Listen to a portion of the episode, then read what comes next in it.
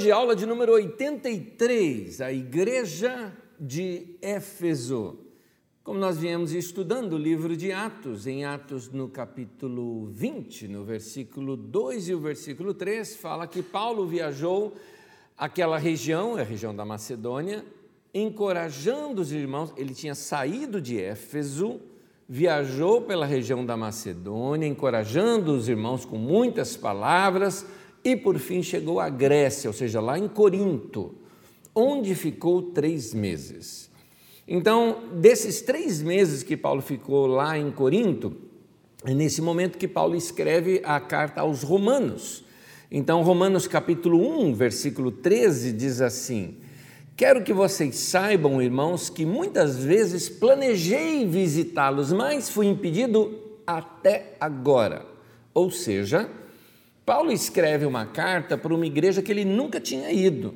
Ele nunca tinha ido ali para Roma, ele nunca tinha ido lá visitar os irmãos, sabia que tinha irmãos em Roma, óbvio, a capital do império, muita gente conhecida lá em Roma que era que conviveram com Paulo, uh, mas Paulo não conhecia a igreja de Roma, não teve relação com os irmãos em Roma, não esteve em Roma, não ficou na casa de ninguém em Roma.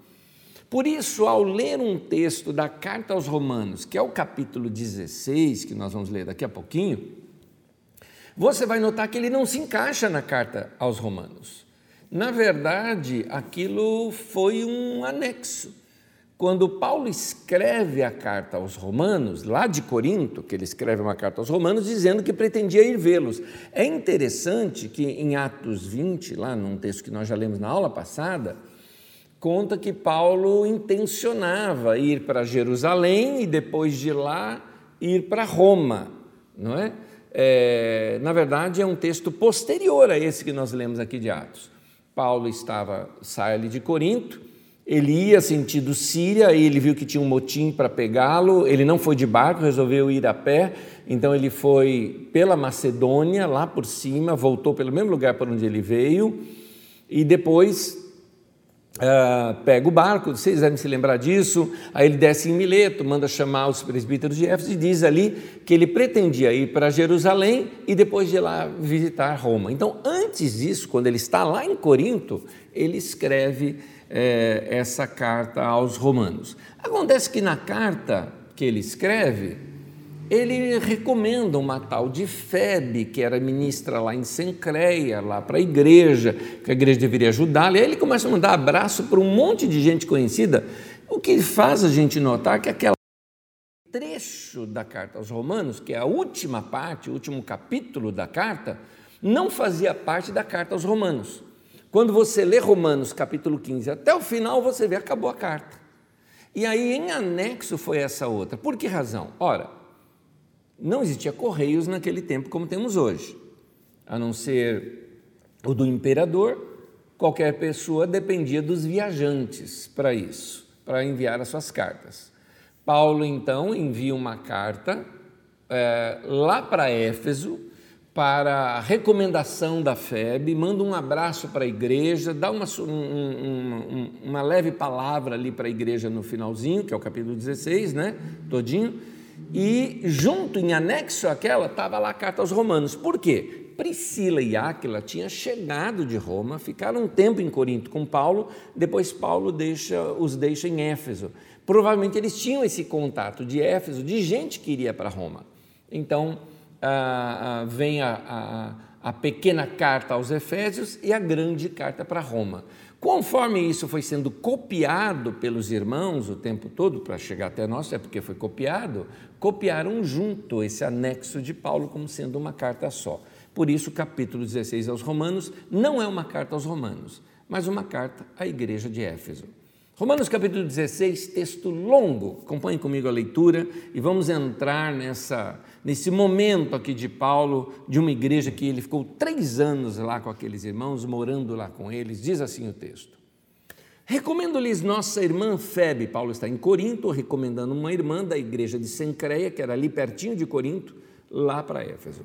Recomendo-lhes nossa irmã Febe, que ministra à igreja em Sencreia Peço que a recebam no Senhor de maneira digna dos santos e lhes prestem ajuda a ajuda que venha necessitar, pois tem sido de grande auxílio para muita gente, inclusive para mim.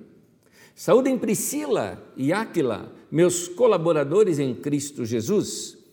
Arriscaram a vida por mim, sou grato a eles, não apenas eu, mas todas as igrejas dos gentios. Saúdem também a igreja que se reúne na casa deles. Saúdem meu irmão, meu amado irmão Epêneto, que foi o primeiro convertido a Cristo na província da Ásia. Olha aqui, ele está ah, ah, agradecendo o irmão que se converteu onde? Na província da Ásia. Éfeso ficava onde? Na província da Ásia. Então, essa carta fica claramente sendo para os Efésios, até porque Priscila e Áquila moravam lá, o irmão aqui, que é o primeiro convertido da província da, da, da Ásia, ele fala de uma irmã que foi que nem uma mãe para ele, ele vai contando todo mundo, pessoa que reúne na casa tal, na casa tal, na casa tal. Quer dizer, ele conhecia muito bem esse pessoal. Essa aqui é uma carta aos Efésios. Continuando. Saúdem Maria, que trabalhou arduamente por vocês. Saúdem Andrônico e a Júnia, meus parentes que estiveram comigo na prisão comigo, são notáveis entre os apóstolos e estavam em Cristo antes de mim. Saúdem Ampliato, meu irmão, meu amado irmão no Senhor, saúdem Urbano, nosso cooperador em Cristo, e meu amado irmão Estaques. Saúdem Apeles, aprovado em Cristo. Saúdem os que pertencem à casa de Aristóbulo. Saúdem Herodião, meu parente. Saúdem os da casa de Narciso, que estão no Senhor. Saúdem Trifena e Trifosa, mulheres que trabalharam, trabalham arduamente no Senhor. Saúdem a amada Pérside, outra que trabalhou arduamente no Senhor. Saúdem Rufo, eleito no Senhor, e sua mãe, que tem sido mãe também para mim.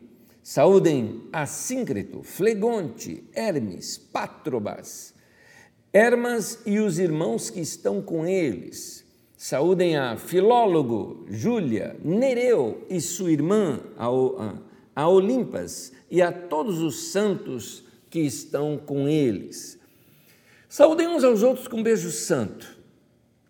Todas as igrejas de Cristo enviam-lhes saudações. Recomendo-lhes, irmãos, que tomem cuidado com aqueles que causam divisões e colocam obstáculos ao ensino que vocês têm recebido. Afastem-se deles pois essas pessoas não estão servindo a Cristo nosso Senhor, mas a seus próprios apetites. Mediante palavras suaves e bajulação, enganam os corações dos ingênuos. Todos têm ouvido falar da obediência de vocês, por isso estou muito alegre, mas quero que sejam sábios em relação ao que é bom e sem malícia em relação ao que é mal. Em breve, o Deus da paz esmagará Satanás debaixo dos pés de vocês. A graça de nosso Senhor Jesus seja com vocês. Amém. Amém. Que carta gostosa. Quando você vê detalhes dessas cartas, eu acho tão bonito, tão bonito. Porque você nota a proximidade desses irmãos, a maneira como eles é, se conheciam, a, a o lado tão pessoal né, dessa carta, desse bilhete né, aqui de Paulo aos Efésios. Então vamos lá, se você estiver acompanhando a minha apostila, pode acompanhar, mas você pode também aqui ficar direto comigo aqui na atenção, que dá para a gente entender perfeitamente. As cartas, então, elas eram enviadas, eram enviadas com alguém de confiança. Uh, nesse caso, ela foi para Éfeso uh, pelas mãos de Febe. Quem era Febe? Febe era uma irmã em Cristo que ela, ah, alguns até colocam que ela fosse vendedora de púrpura ou algo parecido, parecia ser uma mulher de negócios. Mas ao mesmo tempo conta nas escrituras, mais adiante você vai ver isso comigo, que ela era uma ministra no meio da igreja. Eu gosto de usar essa palavra ministra do que diaconiza, como a gente coloca. Eu vou explicar isso mais adiante. E então Febe vai para Éfeso, e Paulo escreve uma carta para os romanos e uma carta de recomendação de, de Febe. Ela leva essas duas lá para Éfeso. Em Éfeso, eles fazem cópias dessas cartas, envia a original para Roma, talvez juntamente com a carta de Febe, talvez junto, eu não sei. Mas o que acontece é que essas cartas continuaram sendo copiadas e copiadas e chegaram para a gente como sendo mais um capítulo da carta aos Romanos. Uh, nesse bilhete, Paulo fica citando muitas pessoas que era da sua convivência pessoal. É impossível ser uma carta, o capítulo 16, pertencer a uma carta aos Romanos, porque Paulo nunca havia estado em Roma.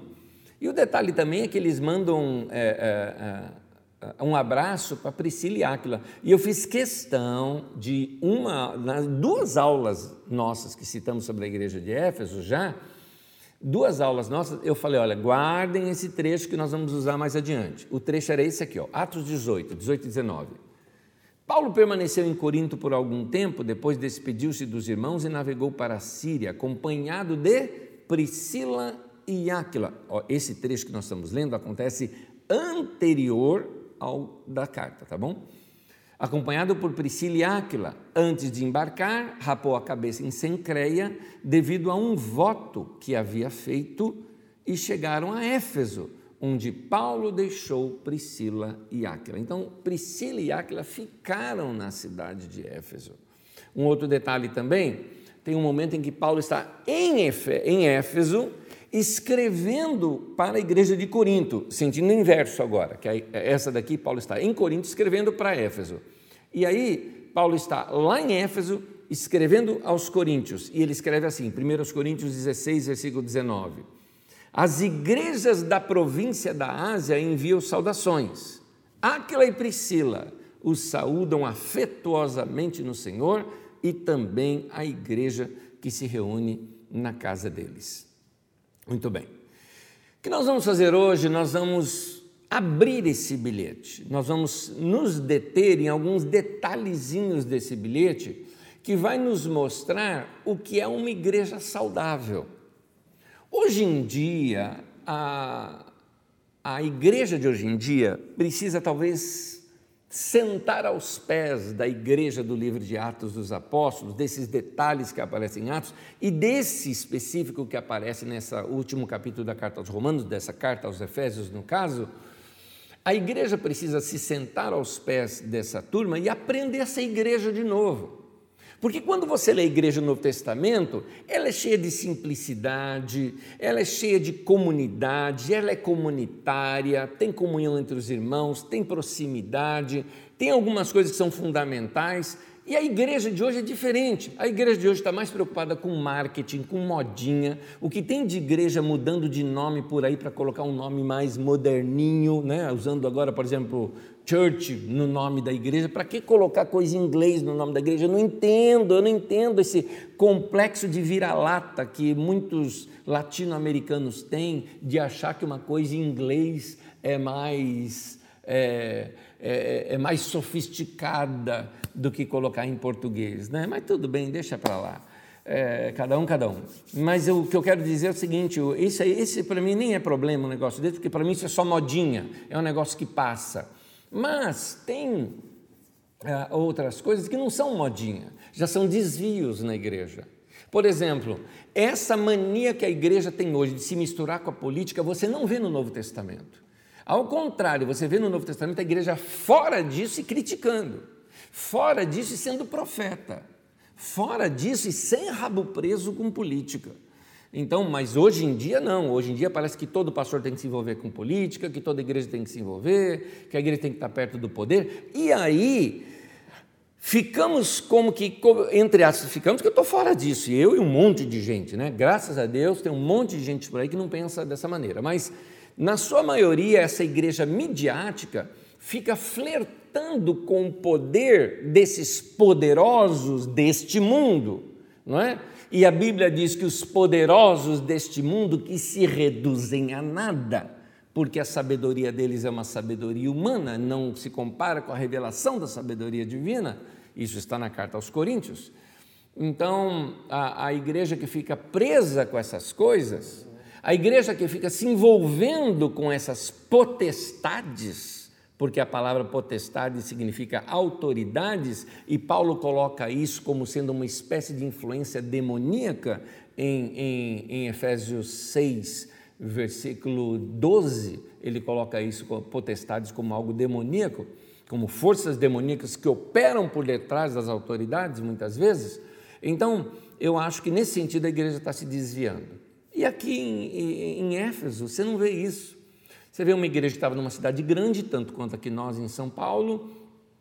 Você vê uma igreja que estava num lugar cheio de idolatria, como era o caso lá da Diana, dos Efésios, ou da Ártemis, né, dos Efésios. Você vê uma igreja que foi perseguida, você vê uma igreja que os irmãos foram presos, ameaçados de morte, quase mortos. Ah, você vê uma igreja que passou por tudo isso, mas que cresceu, se tornou uma das maiores igrejas do primeiro século, uma igreja fortíssima ali na Ásia Menor, e nós precisamos aprender com eles. Porque nós vamos ver cada detalhe da vida dessa igreja que nós precisamos trazer para a nossa vida pessoal, para que através da nossa vida pessoal atinja o restante da igreja. Vamos lá?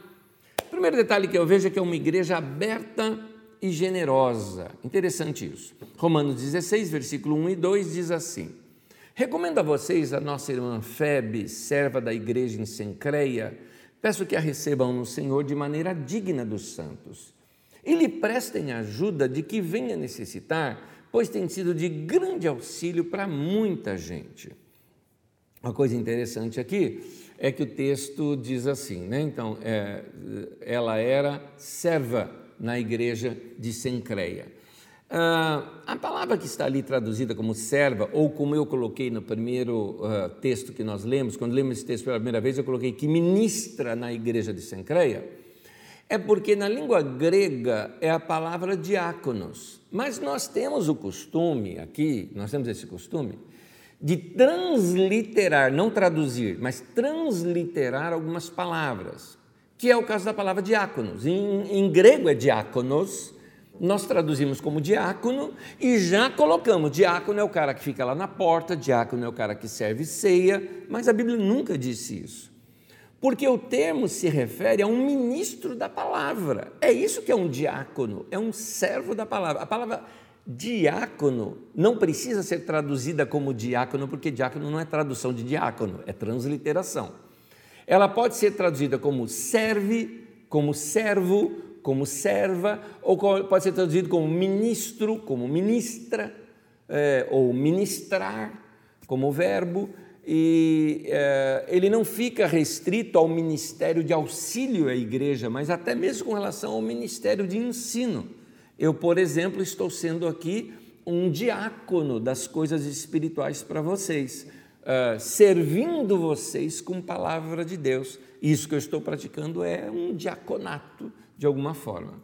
Então, eu vou mostrar isso para vocês em três textos rapidinhos. Olha três textos que aparece a mesma palavra, só que aqui ela é traduzida de outra maneira. Olha só. 1 Coríntios 3,5 fala: Quem é Paulo? Quem é Apolo? Ministros pelo meio do qual cresces. Note, Paulo e Apolo eram apóstolos, mas apóstolo também é diácono nesse sentido. 2 Coríntios 6,4 Pelo contrário, em tudo recomendamos a nós mesmos como ministros de Deus então você vê aí que Paulo, como servo de Deus, ele coloca diáconos de Deus, ministros de Deus. Em Efésios 3,7 ele fala assim: do qual eu fui constituído ministro, conforme o dom da graça a mim concedida. Está aí no texto para você. Então, a palavra diácono significa isso, ministrar servir. Então a irmã Febe era alguém que servia a igreja, que ministrava a igreja. Poderia ser uma ministra na palavra, no ensino, nas escrituras, como alguém também que prestava auxílio, porque isso também era diaconato. Então, alguns, ah, algumas pessoas colocam, então, eh, Febe dessa maneira. Febe, então, ela, ela precisa, talvez por questões de negócio, se dirigir à igreja de Éfeso. Então, Paulo manda uma carta de recomendação. Por que carta de recomendação? Para que ela pudesse pregar para a igreja também, ensinar para a igreja. Não é qualquer um que ia lá chegando ensinando. Sempre que na Bíblia tem uma carta de recomendação, é para que alguém possa ministrar. Tanto que lá em Corinto, anos depois que Paulo tinha passado por lá, tinha irmão que tinha se convertido depois disso, e Paulo dizendo que estava indo para lá, o cara falou: ah, Mas cadê a carta de recomendação de Paulo? E Paulo ficou bravo com isso, falou: Minha carta de recomendação são vocês. Eu fundei essa igreja, comecei essa igreja, né? deixei a história dessa igreja, agora eu vou precisar de carta de recomendação. Então, Paulo ali está se defendendo nesse sentido. Porque todos os outros ministros precisavam de carta de recomendação. Por que, que Paulo não precisava? Ora, porque ele tinha começado aquela obra toda, né? Então, no caso Febe, para ela ministrar lá em Éfeso, então Paulo manda uma carta de recomendação para ela. Ele aproveita e manda um abraço para um monte de gente lá também. É interessante que Febe era alguém que investia na vida dos irmãos, porque Paulo mesmo fala uh, lá naquele texto que ele pede assim, que prestem ajuda a ela no que ela vem necessitar, porque ela tem sido de grande auxílio, de grande ajuda para muita gente, inclusive para mim. É muito provável que ele se refira aqui a auxílio até mesmo financeiro, de ajuda financeira. Então havia um sentimento de generosidade muito forte na igreja. Você nota isso em, em, todas essas igrejas, as ofertas que os irmãos fizeram para os pobres na Judéia. Lá na Judéia, as ofertas que os irmãos fizeram aos pés dos apóstolos para ajudar as pessoas que estavam de passagem por Jerusalém para que tivessem o que comer e o que sobreviver enquanto estivessem sendo discipulados ali. Então, uma das marcas, então, de uma igreja saudável, guarda isso, uma marca de uma igreja saudável é uma igreja generosa, uma igreja que contribui, uma igreja que dá, uma igreja rica em obras sociais, uma igreja rica na diaconia, na ministração tanto da palavra quanto dos bens materiais, ou seja, de comida, de ajuda, de auxílio. Eu, eu fico feliz quando eu vejo, por exemplo, a, a, a gente Gente, a gente foi levantar aqui, tentando alcançar uma ou duas toneladas de comida para mandar lá para o sertão e juntando roupas e tudo mais, e conseguimos levantar 24 toneladas. Eu, eu acho isso maravilhoso. Então, uma igreja saudável precisa ser uma igreja generosa. Agora, deixa eu trazer isso para o lado pessoal. Paulo mostra que a Febe era generosa. É interessante, ela era uma irmã que ajudava pessoas, era uma irmã que auxiliava pessoas, era uma irmã que dava, que contribuía, e ela também ensinava as Escrituras e a palavra de Deus. Aí eu pego aqui um pouquinho, vamos conversar aqui, vamos conversar entre nós aqui. Meu irmão, uma pergunta para você responder para você. Sabe por quê? Porque de domingo, eu não gosto de tratar nesses assuntos de domingo, por causa da deturpação que existe hoje no meio da igreja quando a gente fala de dinheiro. Mas deixa eu falar com você que me ouve aqui, porque eu sei que aqui, no dia daqui, é só crente, crente que ama a palavra de Deus que, que estuda. Porque o cara ficar uma hora e pouco aqui só ouvindo estudo, estudo, estudo, é porque o cara realmente gosta, né? a mulher aí gosta de ouvir a palavra de Deus. Então vamos lá, vamos conversar entre a gente. Quanto do seu salário você contribui? Porque quando a gente fala aqui que o dízimo não é obrigatório, para muitas pessoas isso é uma liberação para ele não dar nada. Eu conheço gente que eu desconfio que não dá nada. E aqui da caríssima eu estou falando. Estou falando de fora porque eu só conheço aqui. Um monte de gente que eu acredito que não dê nada. É... E aqueles que assim, dá uma ofertazinha qualquer, tudo mais. Eu, eu aprendi a ser dizimista e eu acho que o dízimo não me pertence. Eu não sou obrigado a dar o dízimo, mas o dízimo é do Senhor, ele não é meu. Aquele dinheiro não me pertence, aquele dinheiro é de Deus e eu tenho que dar, eu tenho que contribuir com aquilo. E eu gosto de gente que faz isso, mas faz além disso, porque a Bíblia fala de dízimos e ofertas, não fala somente de dízimo. Aliás, fala de dízimo, oferta e esmola inclusive. E eu acho que cristão deveria fazer isso. Então, meu irmão, trata de organizar melhor sua vida financeira, acerta essas áreas da sua vida, e se você não é dizimista, deveria voltar a ser. Porque se você já foi algum dia, você viu a bênção que é sobre você. Uma das coisas que eu falo é o seguinte: não existe maldição para a nossa vida se a gente não dá. Mas uma coisa importante você saber: existe bênção na nossa vida se a gente dá. Isso existe. Então, vem para a bênção. Seja generoso. Essa mulher era assim também. Então a igreja que a gente vê aqui, a igreja de Éfeso, era uma igreja generosa. Outro, outra qualidade de uma igreja saudável. Então, uma igreja saudável é uma igreja generosa. Aqui não tem ordem, tá, do que eu estou falando. Eu peguei, coletei a ordem do texto. Isso não significa ordem de prioridades. Porque um outro detalhe que eu vejo nessa igreja é uma igreja com gente madura. A igreja de Éfeso não era uma modinha, um negócio passageiro. Eu acho lindo o movimento de jovens, mas movimento de jovens não é igreja. A igreja é igreja no sentido de que são crentes em Cristo Jesus, tudo mais, tal, tal. É, isso é. Não é isso que eu estou falando. O que eu quero dizer é que a igreja é mais do que um movimento de jovens ou de velhos, seja o que for. A igreja ela tem que ter todas as classes sociais, a igreja tem que ter todas as faixas etárias, a igreja tem que se misturar. A igreja ela tem que ser uma representatividade do que existe naquela sociedade. Não pode ter igreja de branco e igreja de negro. Aí não é igreja, aí é clube. Então, a igreja ela tem que ter essa mistura toda. É, eu, deixa eu ler o texto para vocês. Romanos 16, de 3 a 5, diz assim: Saúdem Priscila e Áquila, meus colaboradores em Cristo Jesus. Arriscaram a vida por mim, sou grato a eles. Não apenas eu, mas todas as igrejas dos gentios. Saúdem também a igreja que se reúne na casa deles. Olha o que diz o texto: arriscaram a sua vida por mim. Priscila e Áquila é, são pessoas que quase sofreram martírio por serem amigos de Paulo. Então, é gente que não se desvia do evangelho por coisa alguma. Não é gente de modinha. Não é gente que está na igreja enquanto aparece na mídia, porque é bonito falar que está na igreja, porque é cidadão de bem e tem que estar tá na igreja. Né? Não é nada disso. É gente que estava sendo talvez até escória da sociedade, mas que não abandonava a sua fé em Jesus por nada. Eu acho lindo também na, na vida do, da Priscila e do Áquila, é que eles colocaram a casa deles a serviço do reino de Deus. Hoje em dia, na nossa sociedade, nós podemos abertamente nos declarar cristãos, nós podemos abrir um CNPJ que nos legalize diante do governo e da sociedade, que podemos locar um lugar, reunir pessoas, fazer compras em nome dessa, dessa entidade social, que no caso nosso aqui é a Carisma, e podemos nos reunir dessa maneira, encontrar um lugar, organizar o lugar para reunir todo mundo no mesmo lugar. Naquele tempo não podia nada disso.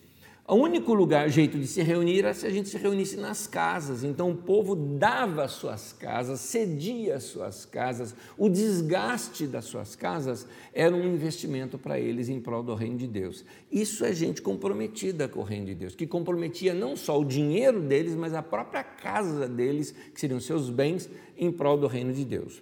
No versículo 7 de Romanos 16, diz assim: Saúdem Andrônico e Júnias meus parentes, o correto aí seria Júnia, tá? Sem a letra S, mas nas nossas traduções todas está com S no final, que parece, fica parecendo um nome masculino, mas isso aqui é um nome feminino.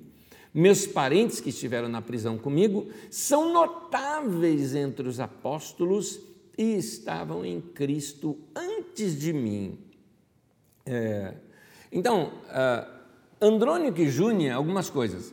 Serviram a Paulo quando Paulo estava preso é, eu acho bonito isso porque você nota um, um, um pessoal que estava uh, uh, junto com aqueles que ministravam a palavra e, e, se esses que ministravam a palavra passavam alguma, vamos dizer assim, vergonha por questões sociais, porque naquele tempo não era bonito ser cristão, era perseguido ser cristão, era gentalha, não é ser cristão, não era modinha, mas eles estavam juntos, se expunham, não é? Júnior é um nome feminino, e o sentido do texto é que eles se destacam no meio do grupo dos apóstolos. É essa que é a ideia de se destacam, uh, são notáveis entre os apóstolos, né? se destacam no meio do grupo dos apóstolos, ou seja, entre aquele grupo apostólico da igreja que havia naquela época, havia um casal, Andrônico e Júnia, ou seja, Júnia era uma apóstola, né? servindo a igreja.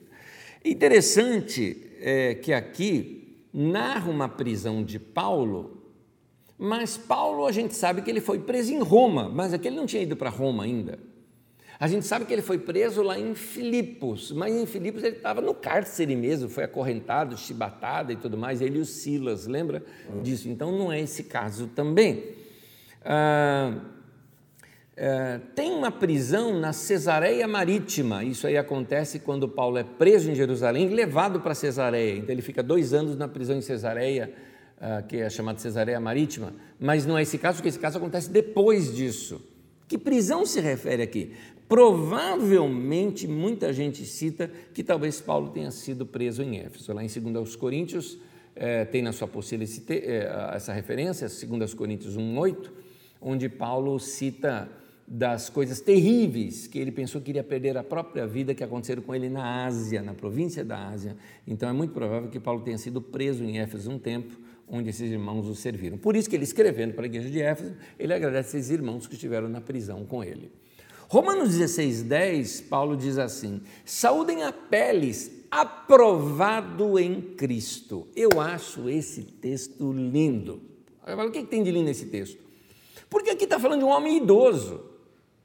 Porque essa expressão aprovado é no sentido de alguém que passou por diversas provas, então foi, ah, foi provado e comprovado, portanto, aprovado. Um homem maduro. É legal quando você vê no meio da igreja aqueles anciãos no meio da igreja, homens, mulheres, anciãs, que estão anos no Evangelho, que estão assim, já passaram por tantas coisas, mas estão firmes no caminho do Senhor. Igreja tem que ser isso, os velhos, os jovens. É por isso que a gente tem que ter cuidado muitas vezes até com a parte musical da igreja, porque a parte musical da igreja tem que abordar os velhos, os novos, tem que juntar tudo isso. Não pode ser igreja de modinha, isso que eu estou querendo dizer. A própria ministração da palavra, ela tem que de alguma forma tocar no mundo dos jovens, dos mais velhos, das mulheres, dos homens. É, a palavra tem que ser ampliada nesse sentido.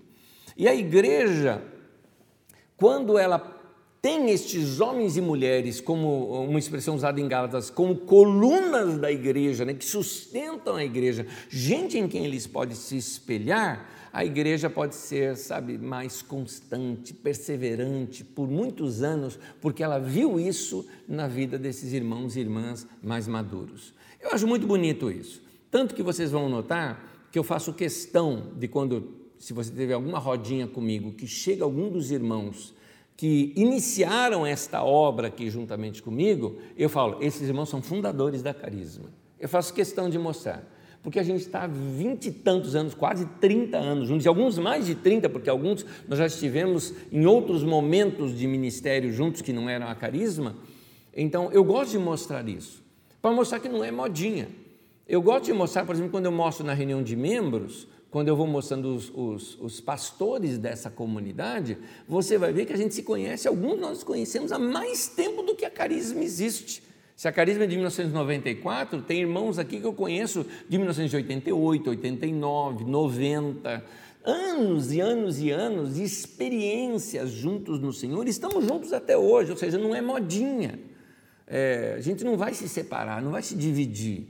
Não, aliás, a Carisma nunca teve divisão. Tem gente que saiu, mas divisão de igreja nós nunca tivemos. E espero que nunca tenha, porque a gente sempre note quem são esses que causam divisão e isola essa turma, é, porque não podemos permitir que essa beleza não é?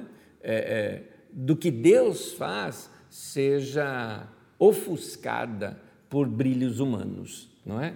Então, nesse caso aqui, você vai notar o contrário: é gente cristã, genuína, como esse Apeles, aprovado em Cristo. Eu me lembro é, é, de um dos irmãos da nossa comunidade que passou anos numa determinada igreja, e quando veio para nós, eu trouxe uma carta de recomendação do pastor da igreja. Que carta linda! Que maneira de ser recomendado! Que história e histórico já tinha aquele irmão em Cristo Jesus? Desse modo, a gente sabe, temos colunas no meio da nossa igreja. Mas igreja tem que ser assim. E, e aí eu emendo mais uma coisa: uma igreja saudável é uma igreja com história. Você pega aqui Romanos 16, versículo 5, diz assim: Saúdem meu amado irmão Epêneto, que foi o primeiro convertido a Cristo na província da Ásia. Olha que título gostoso para esse irmão. Entenda a palavra título, quem está dando essa expressão título sou eu. um dos primeiros convertidos, e ainda estava lá na igreja, e estava firme. Então é gente que tinha lembranças, gente que trazia em si registros históricos tremendos que davam segurança àquela comunidade. Eu gosto de pegar irmãos aqui da nossa comunidade e ficarmos lembrando, não é nostalgia. Nostalgia é quando o dia de hoje está ruim, a gente olha para o passado e fica querendo voltar no passado. Não é isso, não. É saudade mesmo. Saudade é coisa boa. Saudade significa que o passado foi tão bom que a gente tem saudade, mas hoje também está bom. E talvez até esteja até melhor nesse sentido, dependendo do ponto de vista que olha. Mas eu gosto de lembrar. Eu gosto de lembrar das primeiras reuniões da igreja, eu gosto de lembrar, não estou me referindo lá da, somente daquelas debaixo do pé de manga, da, ou da escolinha, mas eu gosto de lembrar das nossas primeiras reuniões ali na, na Avenida dos Autonomistas, no quilômetro 18, até na Corinthians Paulista, né, que são assim há mais de 20 anos atrás, porque nós estamos há 20 anos aqui em Quitaúna, reunindo aqui. Então, todos esses narrativas são mais de 20 anos atrás. Eu gosto de lembrar das experiências com Deus, experiências da gente, é, é, assim, eu me lembro passar por situações difíceis, é, financeiras, assim, de, de, de, no culto a gente ter uma arrecadação que, que resolvia o problema do nosso aluguel, a gente fazendo vaquinha ali juntos, é, de reuniões de oração, de que a gente decorava Atos 2, de 42 a 47, né, e perseverava na doutrina dos apóstolos, na comunhão, no partir do pão e nas orações, em cada alma havia temor, muitos prodígios e sinais eram feitos por intermédio dos apóstolos. E aí a gente ia citando esse texto para criar em nós aquele sentimento. Temos que imitar esses irmãos da igreja primitiva no caráter, na, na no coração, na maneira como eles é, pensavam e, e e refletiam sobre a igreja, nós precisamos pegar esse mesmo espírito desses irmãos e trazer para nós. É isso, isso é igreja, isso é comunidade, não é? Então, uma igreja que, tá, que tem história, não é? Ela se firma dizendo o seguinte: é, por exemplo, eu gosto daquela expressão no livro de Neemias, quando fala para aqueles homens e mulheres ficarem firmes, ajudarem na construção do muro, mas ao mesmo tempo estarem preparados para uma batalha, e diz assim: lembrai-vos dos feitos do Senhor.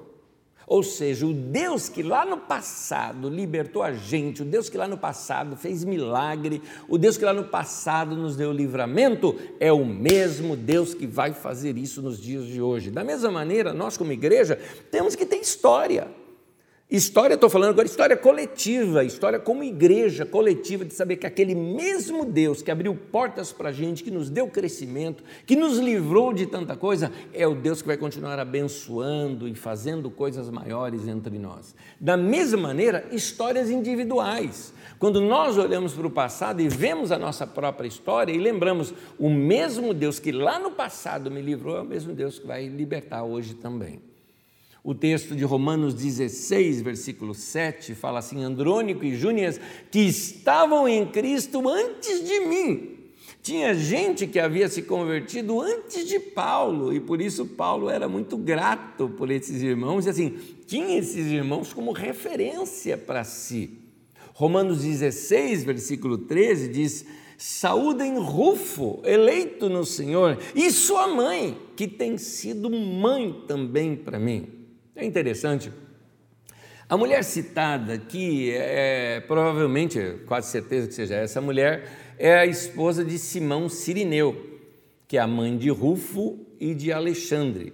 Lá em Marcos, no capítulo 15, versículo 21, conta que Simão Sirineu foi o homem ali aleatoriamente escolhido para carregar a cruz de Cristo. Quando Cristo tropeçou ali tudo mais, a cruz estava pesada, então deram para esse Simão Sirineu, o homem Olha, olha, gente, olha a força disso. O homem que carregou a cruz de Cristo estava ali na igreja. Muitos colocam esse mesmo Simão Sirineu como sendo Simão é, é, é, que está ali em Atos 13 porque é, Sirineu é de Cirene. Cirene é uma região do norte da África. E então, ali em Antioquia, na liderança da igreja, havia um cara chamado Simão o Níger. Então, Simão o Negro, não é? Então, ou Simão Negão, seria nos dias de hoje. É que hoje em dia o pessoal tem esse negócio de politicamente correto, mas aqui era uma questão de liberdade que eles tinham de, de, de dar referências para as pessoas, né? não era acusativo, não era nem depreciativo uma situação dessa, até porque o norte da África era uma região muito rica não é? Então, a, a, aquela igreja era interessante, voltando aqui para a igreja de Éfeso, era uma igreja interessante porque era uma igreja que tinha, trazia histórias consigo.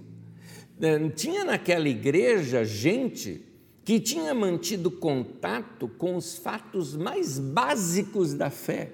Ou seja, Paulo está pregando, por exemplo, sobre Cristo crucificado e tem um irmão lá no meio da congregação dizendo: Eu carreguei a cruz dele.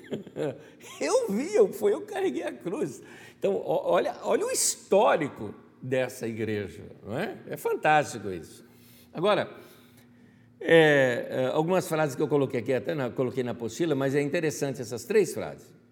A igreja de Éfeso, então, é uma igreja que tem tradição mas não se tradicionaliza. É interessante isso. Ela tem tradição, mas ela não se tradicionaliza. Ela não está presa às tradições. A tradição serve como histórico, como referência. Outro detalhe: é uma igreja que tem memória, mas não vive na nostalgia. Como eu já vi, por exemplo, eu já vi uma vez eu estava numa reunião de pastores, é, pastores assim chamados de, de um movimento de renovação, e eles ficavam se lembrando, ah, os tempos das tendas lá no Cambuci, em São Paulo, lindos, maravilhosos, década de 60, milagres incríveis aconteceram naquele tempo, mas acabou, passou, aquele movimento não tem mais. O próprio Espírito Santo não estava mais se movendo nessa direção, fazendo outras coisas no meio da igreja, e o pessoal querendo voltar para lá. É como, por exemplo, nas décadas de 80, no meio da igreja no Brasil, teve um movimento muito forte do pessoal ir orar no meio do mato, orar no monte, porque isso era um costume que desde a Coreia, por exemplo, da montanha de oração lá de Yangshuo, o pessoal entendia que era no monte que se tinha que orar, então lá, vai lá, vamos orar lá no monte, o matinho brilha e o povo fala em línguas e tem as experiências. E aí as pessoas falam: "Ah, aquele tempo da oração dos montes, isso foi muito bom". Mas existem outras maneiras da gente continuar orando hoje. Não sou contra quem vai hoje, por favor, se você vai, é uma maravilha. Meu chamado para o ministério foi aos 16 anos, orando no topo do Pico do Jaraguá, por exemplo. Então, é, e sozinho, né? É, é, é, então, eu não sou contra nenhuma dessa experiência, ao contrário, eu acho que as experiências são ótimas e elas renovam a gente. Mas o que eu quero dizer é o seguinte: não é uma igreja, é uma igreja que tem memória, mas não vive de nostalgia. Foi bom, mas a gente andou para frente, tem mais coisas para se aprender. É uma igreja que tem passado, mas é aberta para o novo. A gente não precisa parar na história. A gente não precisa ficar com as características do passado, as características vão mudando. É? Então eu gosto muito dessa, dessa, desse olhar que dá para se ter nesses detalhezinhos desse texto eh, da capítulo 16 de Romanos que se refere à igreja em Éfeso. Mais um detalhe sobre essa igreja. Eu estou falando de igreja saudável, como eu leio uma igreja saudável dentro dessas linhas tão particulares desse, desse coração aberto de Paulo com os irmãos de Éfeso. É aqui, uma igreja que serve. Romanos 16, versículo 9, diz assim: Saúdem Urbano, nosso cooperador em Cristo, e meu amado irmão Estaques Interessante esse nome, porque várias vezes Paulo cita esse nome, cooperadores, né? aqui na carta, ele cita é, é, Priscila e Áquila como cooperadores, ele cita Timóteo como seus cooperadores. A palavra cooperadores aqui é aquela palavra, assim, aqueles que remam juntos sobre a mesma batida do tambor, aquelas navegações antigas em que tum, e navega, tum, e navega. Então, é, essa mesma batida que remam junto, não pode descompassar, porque senão o navio, não, o barco não vai. Então, é um sentimento de cooperação, tanto do que a gente tem de cooperação, de cooperar juntos, como de cooperar. Eu estou operando, eu estou trabalhando e o outro está cooperando, trabalhando junto, trabalhando comigo. Ele faz algo, eu faço algo, o outro faz algo, o outro faz algo e juntos fazemos uma obra. É esse o sentido. Então, é o sentido de organismo, é o sentido de equipe, o sentido de organismo no sentido de que um é olho, o outro é boca, o outro é nariz, o outro são os braços, ou seja, é, é, cada um tem a sua função e toda função é importante e o todo é, é, é que merece as honras. Nesse sentimento de cooperação, se faz com que a gente divida as, as honras, só para lembrar que não se faz nada sozinho.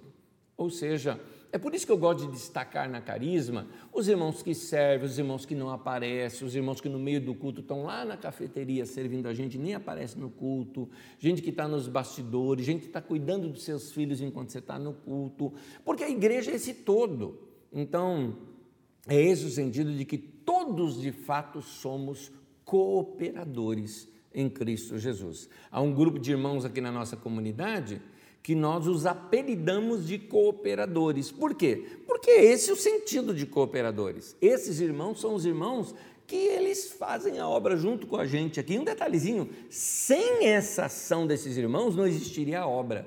Então, são necessários esses cooperadores. Um outro detalhe de uma igreja madura é uma igreja que vivia em comunhão em Romanos, e aqui eu não vou ler o texto para vocês, porque é, é, é, uma citação repetitiva, no versículo 3, no 5, no 10, no 11, no 14, né? É, mostra o tempo todo assim, e os irmãos que se reúnem em sua casa, e os irmãos que se reúnem na casa deles. Saúde os irmãos da casa de fulano. Ele não está falando de quem mora na casa, mas dos que frequentam aquela reunião na casa do fulano. Então eram grupos pequenos de comunhão, porque era o único jeito que tinha da igreja se reunir. Muitas pessoas comentam sobre hoje em dia, e eu acho muito importante a reunião nas casas. A Carisma sempre teve isso. Paramos aí definitivamente por causa da pandemia e daqui a algum tempo a gente se reorganiza novamente. É que nesse momento nós ficamos tão trancados dentro de casa que a gente está querendo essa comunhão maior esse tempo. Então, deixa passando um tempo, a gente restaura essas reuniões pequenas nos lares. Mas, voltando aqui, eu acho muito saudável tudo isso, mas naquele tempo não era isso, não era a igreja se organizando para reunir nas casas. Reunir nas casas é a única forma que se tinha de reunir como igreja. Então, eu acho gostoso ali em Éfeso, porque as pessoas, elas tinham relacionamento uns com os outros e eles se chamavam por nome. Paulo não fala assim, olha, quero saudar o reverendo fulano de tal, quero saudar o, o bispo de Éfeso tal. Nada disso, não tinha nome, não tinha título, não tinha nada, tinha afetividade, amizade, porque é isso que a gente precisa. Igreja é isso, é afetividade, é amizade. Você vai ver até aqui no texto o toque do abraço de gente querida. É, é, aquela coisa de palavras de elogio de gente que você conhece, de você bater, sabe, no irmão, falar, mano, valeu demais, que serviço legal que você está fazendo. Quem trabalha aqui na Carisma sabe como que eu valorizo muito isso. É quem serve aqui na Carisma, quem ministra aqui na Carisma, eu não estou falando só aqui de pregação. Você sabe que, você sabe, se você serve aqui, você sabe que eu passo por você e falo, obrigado por nos servir. Obrigado por nos servir. Obrigado por repartir o seu sorriso com a gente. Obrigado por repartir seu serviço. Dá o seu tempo para a gente. Quem está dando tempo para servir no meio da igreja, eu valorizo muito. Porque sabe por quê? Porque para mim isso é mais do que contribuir com dinheiro. Porque dinheiro, se a gente perde, a gente tem como ganhar de volta. Mas, é, mas uh, tempo nosso, se você perde, você não recupera nunca tempo passou, passou, não volta atrás do tempo. Então, alguém que está tirando do seu tempo para servir, ah, é, merece nosso aplauso, nosso agradecimento, nossa batida no ombro, nosso abraço, nosso beijo respeitoso, não é? Beijo santo, como diz aqui no texto, não é? É uma forma de reconhecimento e gratidão. Então, eu vou de novo aqui falar com os meus queridos aluninhos aqui, mas você que frequenta a Carisma, que é aos domingos, não só você que frequenta aqui durante a internet, que você que frequenta aqui só nas nossas reuniões virtuais, você deve é, agradecer os irmãos que nos servem aqui nos bastidores desse, desse mundo virtual. Mas aqui eu queria falar com você que frequenta nossas reuniões aqui domingo. Próximo domingo aqui, já que você vier, começa a cumprimentar o irmão desde o estacionamento, desde o que está lá na porta. E não é só cumprimentar de como vai, irmão, tudo bem? Não, agradeça a pessoa. Agradeça a pessoa que te serve lá na cafeteria, na hamburgueria, na livraria, na, no Ministério Infantil, nos estandes, as pessoas que trabalham na administração, os nossos cooperadores, que são aqueles que organizam e servem a reunião, naqueles que são cuidadores, os que cuidam das nossas crianças, os que servem, os que ministram a palavra, os que cantam, os que tocam, os que nem aparecem, os que estão por detrás ajudando. Tem situações aqui que eu chego tem o casal e o cara foi servir e apareceu servindo. Vamos supor aqui um músico, por exemplo, que apareceu servindo. Algumas irmãs sabem. Eu passo nela e falo: "Obrigado por ter emprestado o teu marido", né? Porque eu sei que para isso o cara precisa tirar tempo com a família para poder estudar, tempo para poder ensaiar, tempo para poder participar de treinamentos e ensaios, para então tocar no domingo. Estou dando um exemplo só que é a questão do músico. Mas o pessoal, por exemplo, que trabalha nos bastidores, que nem aparece, você vê que tudo aquilo lá sai tudo perfeito né? no som, na imagem, nas telas. Agora que você está recebendo pela internet, tem gente que entrou aqui às nove da manhã ou antes disso e está aqui até agora, até agora, aqui trabalhando para que isso chegue até você. Então você nem saiba o nome dessas pessoas. Então é importante a gente descobrir e falar: puxa vida, os irmãos estão me servindo, esses irmãos precisam do quê? Que, eles, não, eles, eles fazem para Deus isso. Mas eu vou dizer uma coisinha: um bom pagamento para essas pessoas seria amizade, abraço, elogio, reconhecimento. Eu acho que isso deve entre nós, como Paulo aqui recebe os irmãos que servem no meio da igreja. Romanos 16, versículo 16 diz assim: Saúdem uns aos outros com um beijo santo. Olha que coisa linda. Aqueles irmãos, até mesmo, beijavam respeitosamente um ao outro. É o ósculo santo, né? Ósculo é beijo, né? O beijo santo uma maneira carinhosa de saudação, uma maneira carinhosa de aliança, porque isso se fazia naquele tempo por uma questão de respeito e de aliança. Então é o beijo do respeito, é o beijo da aliança, é o beijo da paz, é, é, é uma igreja cheia de carinho, de afetividade. Era isso que era igreja. Mas eu gosto da palavra que tem uma palavrinha aqui junto que é muito importante, mas muito importante: santo. Beijo santo. Jogando muito aberto com vocês, abre o parênteses, já já a gente fecha também. Não é tirar lasquinha, tá? Isso aí é perverso, mundano e até eu diria carnal e diabólico, tá bom? É beijo e abraço santo, de honra, de respeito, de gente que respeita, de gente que abençoa, não é? Então, nesse caso, para alguns, um bom aperto de mão é bem melhor. É claro, passando aí completamente a pandemia. Mas vamos lá. Então essa igreja ela tinha muito aqui carinho e muita afetividade. Eu acho um legal, aqui de novo eu tenho aqui, Romanos capítulo 16, então no versículo 5, no 8, no 9, no 12, aparecem as expressões, meu amado irmão, ou como num outro momento que fala, né, minha amada irmã, acho que é a Pérside, que ele chama dessa maneira, minha amada irmã, Nota o carinho que Paulo tinha por cada um deles. O que é amado? Eu amo muito você. Você é amado. Eu te amo. Eu, eu, eu amo você. Então, meu amado irmão.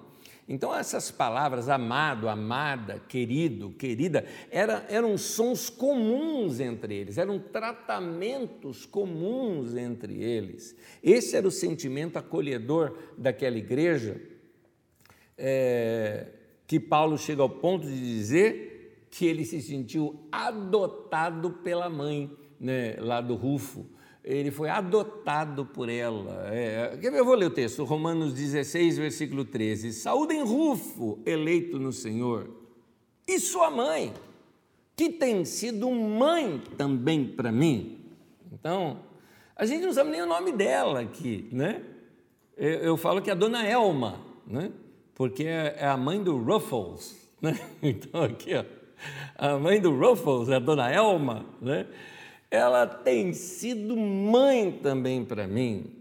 Provavelmente, o que é uma mãe? é só você pensar o que, que tua mãe fazia com você, né? É, se minha mãe tivesse viva hoje, qual seria a preocupação dela comigo?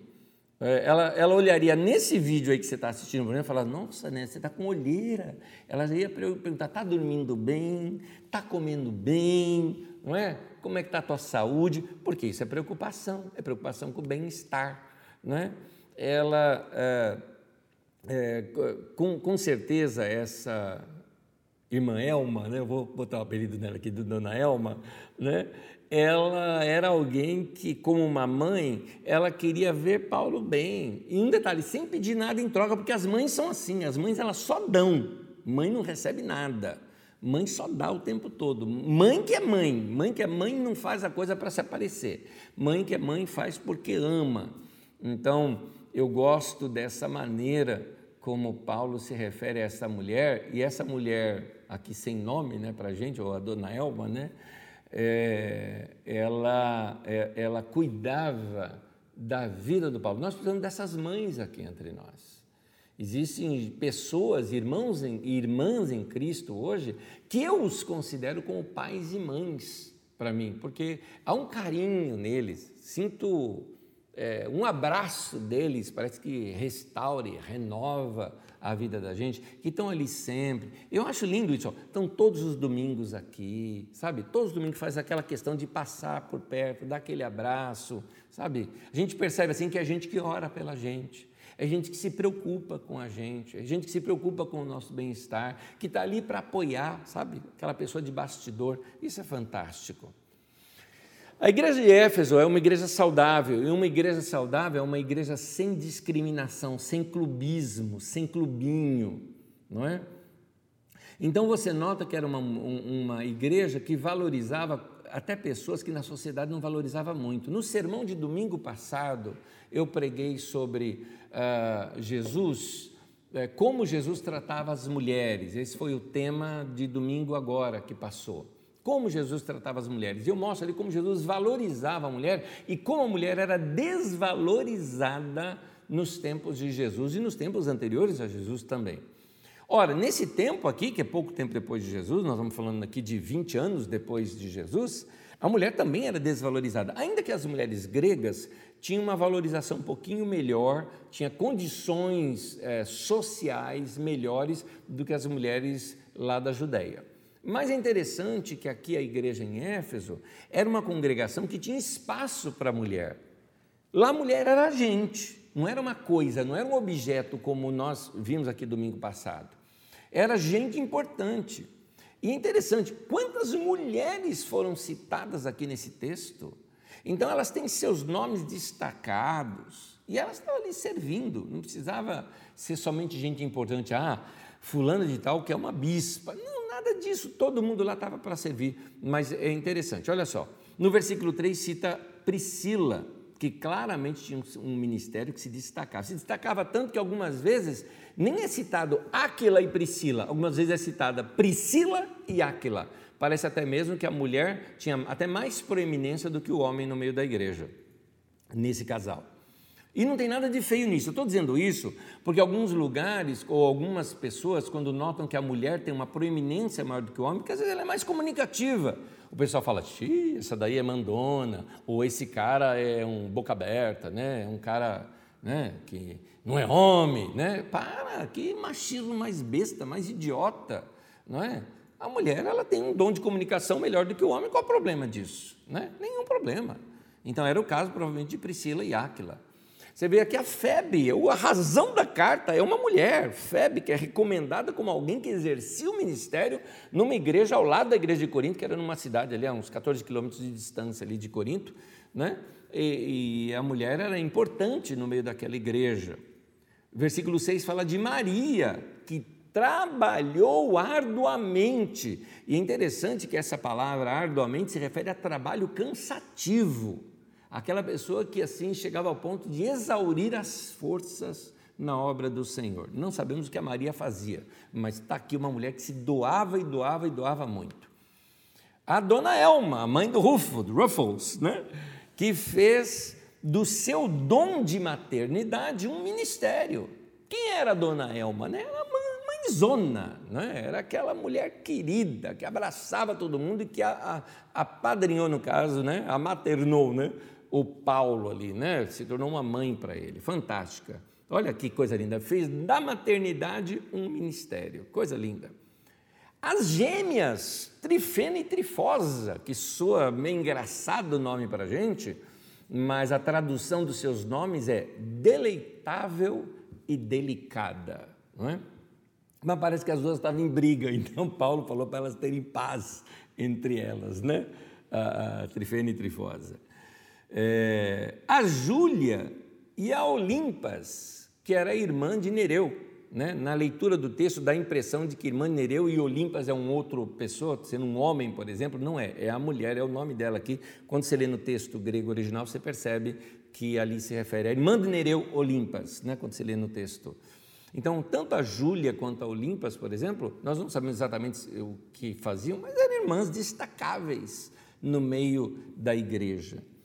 Não só as mulheres, mas você vê aqui também que não era uma igreja com racismo porque você vê aqui, por exemplo, os negros, a mãe do Rufo, esposa do Simão Sirineu. Ora, se ela era casada com um homem de Cirene, nós não sabemos se ela era branca ou negra, mas eh, o marido dela era negro. Então, é, é, seja ele o Simão Níger, lá de, de Atos 13, ou não, é, nós sabemos que ele é de Cirene, África, portanto, um africano aqui. E os pobres no meio da igreja, porque tem um irmão chamado Urbano, e Urbano é um nome dado a escravo. Então, está aqui um homem que era um escravo, não sabemos se ele ainda era escravo ou se ele nasceu escravo e comprou sua liberdade provavelmente ainda era escravo. É que a gente tem mania de achar escravo igual os daqui, né? Que tiveram no Brasil, acorrentado, né? com chibatada. Não, os escravos naquele momento eram os empregados da casa, mas que eles também tinham vida social, tinham horários também de liberdade para si, né? não, eram, não eram prisioneiros né? nesse sentido. Tá? Então aqui nós temos o urbano, por exemplo. Então tinha escravo no meio da igreja, tinha gente rica, tinha gente pobre, tinha mulher, tinha homem, tinha negro, tinha branco, era uma igreja com diversidade. Uh, um outro detalhe de uma igreja saudável é uma igreja com ênfase nas famílias. Versículo 10 e 11 fala da casa dos irmãos. Versículo 7, 11 e 21 fala de gente que era parente um do outro. Você vê irmã, irmão, a mãe, o outro que é meu parente, né? E no versículo 3, no 7 e no 15 citam casais. Então, Lá na igreja, tinha, lá na igreja de Éfeso, tinha gente que era parente um do outro. Por quê? Porque o evangelho tinha alcançado famílias. Gente convertida tinha também impactado outros parentes e, por causa disso, conviviam ali. Eu acho legal isso porque eu ouvi uma expressão, essa expressão não é minha, eu copiei essa expressão de uma pregação muito antiga que eu ouvi de Caio Fábio, Caio Fábio falou que existem igrejas que são como a Disneylândia, né? Então ele fala, nesse caso aqui, eu estou colocando a expressão do Caio Fábio aqui, né? Essa igreja não era uma Disneylândia, porque a Disneylândia é para quem não tem pai, não tem mãe, só tem tio, avô, sobrinho, né? Nunca aparece a família do Guinho, Zezinho e Luizinho. O Donald nunca se casa, a Margarida também não o tio Patinhas não tem mulher, não tem filho, né? essa é a Disneylândia. Então, essa igreja, não sou contra ter solteiros, por favor, tanto que eu defendi domingo o fato de que pessoas que não querem ter filhos ou querem ficar solteiros, não tem nenhum problema com isso, mas a igreja tinha famílias. Fala de irmão, fala de irmã, fala de irmãs gêmeas, fala da mãe do fulano, fala do casal. Famílias fortes eram a base daquela igreja. Então, Nesse ambiente, as pessoas se sentiam acolhidas. E quem não tinha família era facilmente adotado por uma, como Paulo disse que a mãe do Rufo foi como uma mãe para ele também. É muito interessante. Eu me lembro nos primórdios da nossa comunidade aqui, uma preocupação que a gente tinha quando ela era muito pequena, dava para a gente conhecer todo mundo por nome, Então, dava para a gente saber até aquela pessoa que era órfão, ou aquele que morava sozinho. E quando chegava final de ano, a gente sempre falava para o irmão: leva para tua casa, leva esse irmão para tua casa no final de ano, no Natal. Vezes, algum deles não passa em família porque não tem família. Então, nós temos que acolher essas pessoas. Isso já virou tradição e hoje os irmãos praticam isso, é, é, convidando as pessoas e estando as pessoas juntas nos finais de ano. Eu acho muito bonito isso também. Ah, uma igreja saudável também, eu vejo aqui na igreja de Éfeso, era uma igreja inimiga de divisões. Divisão no meio da igreja é uma coisa, como que eu diria, comum, mas não deveria ser normal. A norma da igreja é unidade. Mas a divisão acontece porque a igreja é feita de gente, e gente sempre causa problema. Gente encrenqueira tem de muito, muito. E vou dizer mais: quanto mais a igreja cresce, mais encrenca aparece. É eu vou usar o nome encrenca mesmo. É porque tem gente, tem gente que o cara é tão dividido dentro de si, ou a mulher é tão dividida dentro de si, que ele é causa de divisão onde ele vai. Porque ele não se resolveu consigo. Então ele tem que aparecer, ele tem que mandar quando ele não deveria mandar, ele tem que jogar um contra o outro para ficar de boa. Tem gente assim, tudo quanto é canto, e a carisma não está longe disso, não. Aqui também tem. Mas o que, que Paulo fala? Vamos ver o que, que Paulo fala. Olha só. Recomendo, irmãos, Romanos 16, 17 em diante. Recomendo, irmãos, que tomem cuidado com aqueles que causam divisão. Repito, tomem cuidado com aqueles que causam divisões. É, é, então, vou repetir: que vocês Tomem cuidado com fofoqueiro, tomem cuidado com gente que fica é, pondo um contra o outro. Tomem cuidado com aqueles que, quando vê uma regrinha, quer quebrar porque ele quer fazer diferente, que discorda. E diz aqui: e põe obstáculos ao ensino que vocês têm recebido. Aquele cara que fala assim: é, a pastora ensina essas coisas, mas não sei não. Ah, não sei não, meu, vai para outro lugar, vai ouvir outro cara entendeu? Para de, de, de, encher aqui, entendeu? É bem assim que tem que falar. Não gosta, não precisa vir, ué. Não é? Frequenta outro lugar que você, onde você se concorda, mas não coloca obstáculo ao ensino que você tem recebido. E olha o que a Bíblia diz aqui o texto. Afastem-se deles, diz ali. Afastem-se deles. Aí eu continuo. Pois essas pessoas não estão servindo a Cristo, nosso Senhor, mas seus próprios apetites. Ou seja, o seu, seus as coisas que eles querem fazer. Adiante. Mediante, olha só como é que eles causam divisão. Mediante o quê? Palavras suaves e bajulação. Engana o coração dos ingênuos. Vou repetir, está aí na tua tela. Mediante palavras suaves e bajulação engana o coração dos ingênuos. Vou continuar. Tendo todos têm ouvido falar da obediência de vocês. Por isso eu estou muito alegre. Paulo está falando, eu estou feliz que vocês não são essas pessoas que. Paulo então está prevenindo algo aqui, né? E ele continua aqui. Mas quero que sejam sábios em relação ao que é bom, mas sem malícia em relação ao que é mal. Em outras palavras, não aprende com esse povo, não. Não aprende com esse povo, não.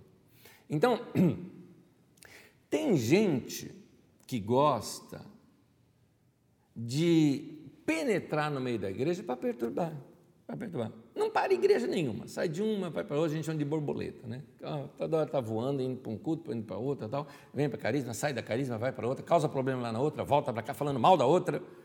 Gente que vem para carisma falando mal da outra igreja, eu fico pensando, se saiu daqui, falou mal daqui. Esse é um ponto. E o outro também que eu penso, é, ah, se, eu, se, ele nunca foi daqui, eu penso, ao sair daqui, vai falar mal daqui. Porque gente que faz assim é, não, não, é legal, não é legal. Você nota o caráter de pessoas, você nota no caráter de pessoas. Tem gente que vem de outra igreja para cá, e às vezes a gente até percebe que veio porque bom, se vê porque está desgostoso com alguma coisa, porque está precisando mudar, ou é um momento da vida da pessoa, né? Está aqui, mas não fala mal do outro ministério. De repente, às vezes até a pessoa teve até problema lá e fala, não, eu saí porque acabou o tempo, deu tempo, foi bom enquanto durou, lá eu aprendi bastante, os irmãos lá são uma bênção, mas meu lugar agora é aqui. Gente assim eu falo, ah, aqui, que, que, que coisa mais cristã, que coisa mais suave, que coisa dócil, né? Mas tem gente que não, que gosta de ficar, sabe, jogando uma igreja contra outra, um pastor contra o outro, e aí saem as fofocas que saem por aí, né? Então, eles se infiltram no meio do povo, segundo o texto que Paulo fala, falando mal dos líderes ou do ensino, ou seja, porque Paulo cita isso aqui no texto que nós lemos, né? Eles põem obstáculo ao ensino que você tem recebido, né?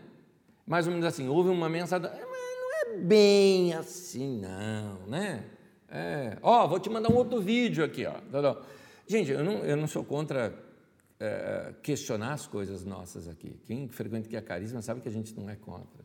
Aliás, aqui a gente fala até uma coisa: você tem toda a liberdade de pensar diferente de nós, mas tem uma liberdade que a gente não dá a liberdade de ensinar diferente. Porque se ensina diferente é o seguinte: aonde tem é, duas visões, você tem divisão. Né? Então, a visão nossa é uma só. Nosso ensino ele é coeso, nosso ensino é centrado. Entende? Não gosta do ensino, querido? Vá frequentar outro lugar, onde você goste e tudo mais. Mas não fica causando aqui problema, não. Não fica, não. Né? E também eu digo para você que está no outro lugar, que está causando problema lá. Não causa problema, não. Não causa problema, não.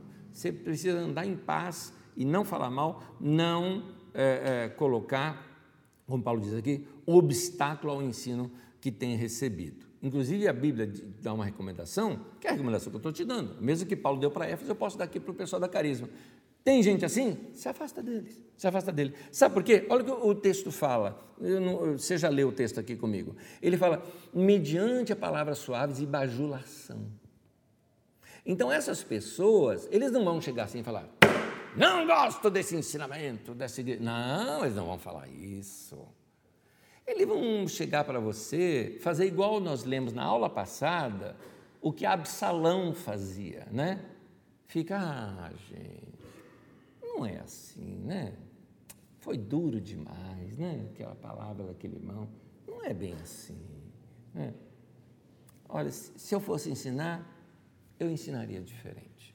Então você nota, palavras suaves, com bajulação, algumas vezes fazendo você ter dó deles, né? Gente, quando, quando eu percebo que uma pessoa quer o tempo todo que a gente tenha dó dela, eu falo, esse é um dominador sutil. Tá? Eu estou dizendo isso porque eu já li o livro O Príncipe de Maquiavel. E Maquiavel nos conta sobre esses personagens que domina. Interessante, Maquiavel cita que aquele personagem que esbraveja, que fala, que briga, que bate na mesa, não é o mais perigoso. Ele diz que o mais perigoso é o bajulador e aquele que faz você sentir que ele é um coitado, que você tem dó dele. Esse é o mais perigoso, né? porque ele é sutil, ele é sorrateiro. Ah, né, eu conheço algumas pessoas assim. O que, que a Bíblia disse aqui? Afastem-se deles. Está aqui no texto. Afastem-se deles. Né? Mas é isso. Paulo fala: sejam sábios em relação ao que é bom, mas sem malícia em relação ao que é mal. O que ele está querendo dizer? Não aprenda esses caminhos. Fica longe disso. O profeta Judas, eu digo profeta Judas porque você vai notar que Judas e Silas, que eram também profetas, diz no livro de Atos, ele escreve um, uma carta, uma carta geral para a igreja. E essa profecia é o livro de Judas na Bíblia Sagrada, o último livro, penúltimo livro do Novo Testamento. E Judas, capítulo 1, porque só tem um capítulo, né? versículo 12, ele cita assim: que estes homens são rochas submersas nas festas de fraternidade que vocês fazem. É interessante que esse texto citamos aqui na aula passada também. Esses são aqueles que aproveitam, no caso aqui lá da igreja daquele tempo, esses encontros nas casas, as festas de fraternidade, o bate-papo, o jantar, a pizza que a gente come junto, para falar mal dos outros irmãos. Eles aproveitam esse momento para isso. Então, a Bíblia manda a gente notar essas pessoas e dar uma distância. Aquilo que a gente chama de distância segura, não é? é meu irmão em Cristo, vai para o céu, não estou mandando ninguém para o inferno, vai para o céu, amém, aleluia, mas eu quero distância de você, porque você tem língua ferina, você é venenoso, você é venenosa, não cai bem não, não, não, não cai no meu paladar andar com gente assim. Então a gente às vezes tem que saber manter essas distâncias e não dar trela, ou como diz a outra pessoa, para de tocar samba para bêbado dançar. para terminar, gente, eu acho lindo que Paulo, nessa carta, encerra uh, de uma maneira bonita. E ele mostra o seguinte: ele coloca que a confiança que ele tinha no que ele ensinou para a igreja. E ele está mostrando para os irmãos: irmãos, o que eu ensinei para vocês tem poder para confirmar vocês, ou seja, confirmar, tornar vocês mais firmes ainda, como alguém que está afundando uma estaca no chão. Paulo disse: o meu ensino para vocês deixam vocês sólidos, maduros, que não vão ser, como dizem Efésios, né, na, na carta aos Efésios, que depois, outro dia, nós vamos estudar aquela, aquela epístola aos Efésios, que diz assim: é, não sendo levado ao redor por qualquer vento de doutrina, ou seja, não é qualquer vento aí, qualquer modinha que vai me abalar ou me levar, porque eu estou firmado no ensino que eu tenho recebido. Romanos 16, versículo 25 ao 27, eu vou ler o último texto e depois você coloca rapidinho aí suas perguntas para a gente ler e anotar aqui e, e, e, te, e te responder depois. Diz assim: Ora, aquele que tem poder para confirmá-los, ou seja, tornar vocês firmes pelo meu evangelho e pela proclamação de Jesus Cristo, ou seja, essa notícia, essa minha pregação, o que eu tenho ensinado para vocês, Deus tem poder para confirmá-los por essa palavra, de acordo com a revelação do mistério oculto nos tempos passados, mas agora revelado e dado a conhecer pelas escrituras proféticas, por ordem do Deus eterno, para que todas as nações venham a crer nele e a obedecer-lhe, sim, ao único Deus sábio. Seja dada glória para todos sempre, por meio de Jesus Cristo. Amém.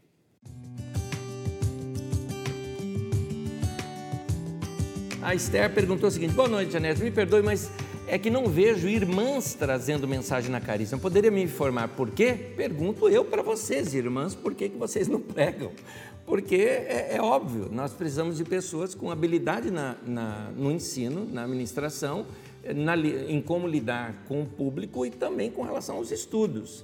Eu vejo que por muito tempo as mulheres não se prepararam para isso. Então, é, temos poucas que realmente fazem isso. Eu conheço algumas boas pregadoras, é, não são aqui da nossa comunidade, mas aqui na nossa comunidade está começando a surgir e agora é uma questão de ganhar experiência. Não é fácil pregar, não, viu? É, quando você vê aquele monte de rostinho ali esperando você para trazer uma, uma palavra, faz a gente tremer na base. Mas em breve a gente vai ter com certeza, tá bom? Em breve a gente vai ter. Mas não temos nenhum problema, não existe nenhum machismo aqui não. É só eu que devolvo para as irmãs porque vocês não estão pregando. Vamos lá, irmã. Estudar a palavra, crescer, se tornar mestre das igrejas. Quer dizer, falar em público é uma coisa. Todo mundo pode falar em público, pegar o microfone e falar. Não é isso. Tem que ter o conteúdo de ensino da palavra. Portanto, gente que é debruçada nas escrituras, que estuda as escrituras e uma habilidade para trazer isso numa linguagem que as pessoas compreendam. É simplesmente assim. Mas irmãs ensinam sim, viu? Tem vários grupos menores, que você vê aqui, que você vai ver irmãs ensinando. Se você frequenta só de domingo, na verdade você não viu nem outros irmãos. Você quase só viu eu pregando, no máximo Rui, porque é uma maneira como a nossa comunidade trabalha. Tá bom? Continuando. A Juliane pergunta aqui: é correto dizer que um cristão precisa frequentar uma igreja e fazer parte de algum ministério? Isso seria fazer parte do corpo de Cristo? Juliane, eu, eu separo aqui duas coisas. Eu vejo assim: Parte do corpo de Cristo a gente é quando a gente se converte. E aí nós começamos a criar nossa rede de relacionamento com aqueles irmãos que nos orientaram, que nos discipulam, que nos auxiliam, que pode ser no meio do teu trabalho, pode ser em tantos outros lugares, e isso ser corpo de Cristo. Agora, eu vejo que uma vez que eu estou salvo, amo a palavra de Deus, entendo a revelação da igreja, ora, não dá para ficar servindo dentro de casa, igual eu falo, você não é igreja. Nós somos igreja. É, você não é corpo de Cristo, você é parte do corpo de Cristo. Então, é importante a gente estar em comunhão, é importante a gente estar em relacionamento. E a igreja, mesmo institucional hoje, é o que a gente tem para provocar esses relacionamentos. Importante é você estar em comunhão e em relacionamento. Se numa igreja local ou não, eu particularmente acredito em igreja local. Eu acredito nos relacionamentos de irmãos, que são aqueles relacionamentos fiéis, que vocês se encontram sempre para desenvolver amizade, desenvolver perseverança. É importante se fazer parte sim de, um, de uma igreja local. A Fabiana pergunta: o dízimo pode ser um valor fixo e feito apenas uma vez ao mês? Pergunto, pois ouço muito falarem dos 10% do ganho mensal. Pode explicar um, uma, uma coisa, Fabiana? O, o, termo correto nem é dízimo, é dizimar, porque é a décima parte. A décima parte é 10%. É por isso que o pessoal fala que dízimo é 10%. Dízimo não é dízimo, é dizimar, que é a décima parte. Então, isso era uma obrigatoriedade da lei que se ensinava sobre isso. Eu ensinei isso aqui, acho que eu acho que na aula sobre Levíticos, né? Na aula sobre os levitas. Eu acho que é ali que eu ensino isso. Uma das primeiras aulas lá, e vai lá atrás, que está entre as 20 primeiras, deve estar tá lá. Uh, uh, e então a, a, a dízima era dada, o povo dava, para que houvesse o sustento daqueles que ministravam a lei do Senhor em todos os cantos, né, em todas as, as, as aldeias e cidadelas. Também era uma espécie de, de suporte ao serviço social para órfãos, viúvas e refugiados. Enfim, era isso que era usado lá em Israel. A igreja se utiliza disso da seguinte forma: os irmãos acabavam entregando tudo, mas aí perceberam lá em Jerusalém que tudo não era necessário porque a gente precisava de vida social. Então, se Paulo fala sobre cada um dar segundo propôs no coração. O dízimo é uma obrigatoriedade? Não. Precisamos dar? Não. Eu dou porque eu quero dar, porque eu entendo que Deus estabeleceu isso no passado e ele fala das bênçãos de quem dá o dízimo. Fala também da maldição de quem não dá. Mas como eu estou em Cristo e em Cristo não há nenhuma maldição, mesmo que eu não der, maldição nenhuma acontece comigo. No entanto, se eu pratico, eu tenho bênção na minha vida. Então, meu conselho é, meu conselho vem desde os meus 11 anos de idade, eu tenho 55, desde os 11 anos de idade, acho que eu posso dar algum conselho, né? Sou dizimista e não abro mão disso e é uma bênção ser dizimista. Agora, dá quem quer, faz quem, quer, quem quiser, estou dando o meu exemplo. Uh, o Johnny diz aqui, dúvida, a mensagem à liderança nessa carta provavelmente foi a equipe formada por ele inicialmente, fazendo um link com a aula passada, muito interessante sua pergunta, Johnny, mas eu entendi que a carta, essa carta aqui não é para a equipe de liderança. A carta aqui, ela é para a igreja toda. É que são as pessoas que Paulo se lembrava delas, não é? E me parece que aqui envolve também as pessoas que estavam cuidando das casas e tudo mais. Uh, me parece que é um, um, um grupo maior do que aquele grupo que se reuniu com Paulo em Mileto, mas foi boa a sua a sua perspicácia em perceber, bom, se Paulo de Miletos mandou chamar os presbíteros, os anciãos, né, os líderes da igreja, não seriam esses? Eu acho que aqui está falando mais do que simplesmente liderança. Talvez esteja falando daqueles irmãos que às vezes nem são parte da liderança da igreja, mas são fundamentais para a igreja, são colunas no meio da igreja. Mas muito boa sua sacada. O Sebastião Peixoto, grande abraço, Sebastião, você sempre deixando suas perguntinhas aqui para a gente. Vamos ver sua pergunta. Anésio, podemos dizer que as divisões que aconteceram e seguem acontecendo entre os cristãos são reprováveis e não deveriam ter ocorrido? Você respondeu a tua própria pergunta. É isso mesmo, meu querido. Divisão é sempre ruim. Agora, o que deveria haver no meio da igreja é multiplicação e não divisão. Divisão é racha, sai com briga, com, com encrenca, sai falando mal. Isso é execrável. Isso é, como você está falando aqui, é, não deveria ter ocorrido e são reprováveis. A sua palavra que reprovar é muito boa. É reprovável essa atitude. Agora, deveria ter sim multiplicação. Então, irmãos no meio da igreja que às vezes percebem que tem uma liderança, tem um grupo um pouco mais distante ou estão fazendo alguma coisa um pouco mais distante, por que não abençoar, liberar e começar uma nova obra lá? Aí não é divisão, aí é multiplicação, não é? Que a igreja seja assim. A Josi Navas coloca como como podemos verificar se é, é se, se sou eu a causadora das divisões? Uh, no templo é preciso ter joio e o trigo. Como se afastar? Só um detalhezinho: não é que é preciso ter o joio e o trigo. Jesus disse que tem. É um fato humano isso. Ou seja, sempre vai ter gente ruim no mundo, não é? Como vai ter gente boa, vai ter gente ruim em todos os meios de sociedade, em todas as comunidades, em todas as famílias vai ter isso, né? Vai ter, vai ter, faz parte da vida. E Jesus fala que nesse caso, deixa, não, não é você que vai tirar essas pessoas, é no dia da vinda do Senhor, isso vai ficar claro para todo mundo quem era e quem realmente não era. Ponto. No entanto, aqui Paulo já coloca que se você notou que uma pessoa é causadora de divisão, meu, se afasta. Vamos lá, vamos ser sérios. Você não sabe. Você, você não percebe quando uma pessoa é tóxica? Você percebe isso. Se você percebe, veja duas coisas. Primeiro, posso ajudar essa pessoa? Ela está aberta para ser ajudada? Se está aberta, se aproxime e ajuda. Se você está percebendo que ao invés de você ajudar, é ela quem está te influenciando, então, meu querido, se afasta. É o que Paulo recomenda aqui. Agora, como verificar se sou eu o causador de divisão? Acho que dá para saber sim. É só você perceber se você é uma pessoa em que as pessoas estão se afastando de você e que é, perceber se a sua palavra mais fala bem das pessoas, ou seja, bendiz as pessoas, ou se você fala mal, ou seja, maldiz ou amaldiçoa as pessoas. Eu acho que dá para a gente saber prestando atenção, sim. Até prestando atenção se você é uma pessoa muito querida ou se você é uma pessoa que as pessoas tomam um passo atrás e distanciam um pouquinho. Se está todo mundo se distanciando, é melhor a gente olhar para o nosso umbigo e perceber alguma coisa. Chega para Deus e fala: Deus, tem algo em mim? Né? Como diz o salmo, tem um salmo muito lindo que diz assim: não sei se é 126, não me, me fugiu agora qual salmo que é, mas ele diz assim: é, Sonda-me, ó Deus, pois conheces o meu coração.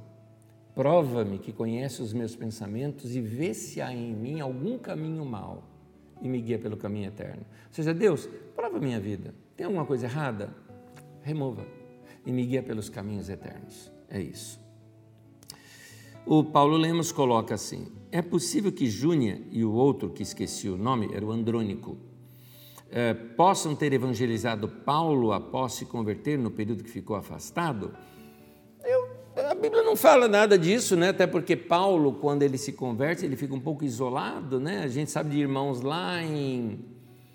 Ah, ah,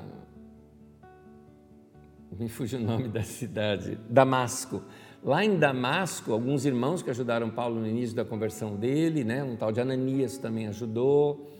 Uh, depois você vê Paulo em Jerusalém, mas só o Barnabé foi quem ajudou ele. Aí Paulo vai para Tarso, fica um tempo isolado. Segundo ele, ele conta uma experiência de ir lá para o deserto da Arábia. Uh, e depois você vê Barnabé, sendo um grande paisão ali para Paulo, né? Mas esses irmãos estavam em Cristo antes dele, ele respeita muito, provavelmente era gente lá da igreja de Jerusalém, que agora morava em Éfeso. Então, Paulo está respeitando que a gente que tem convertido há muito mais tempo do que ele. É tudo que a gente sabe, né? Vamos lá? É a última pergunta aqui. Marcelo Andrade diz assim: Anésio, o dízimo em Malaquias não diz trazei o dízimo não seria uma ordem? Pergunto porque sempre ouvi isso e achei que era uma obrigatoriedade. O querido, sim, o dízimo em Malaquias é uma ordem, sim. Trazei todos os dízimos à casa do tesouro para que haja alimento na minha casa. Sim, em Malaquias é uma ordem, mas ela faz parte da lei. E nós não estamos debaixo da lei, nós estamos debaixo da graça. Na verdade, não é o dízimo que eu tenho que entregar para Deus, eu tenho que entregar tudo para Deus. Entregar tudo para Deus não significa entregar na igreja.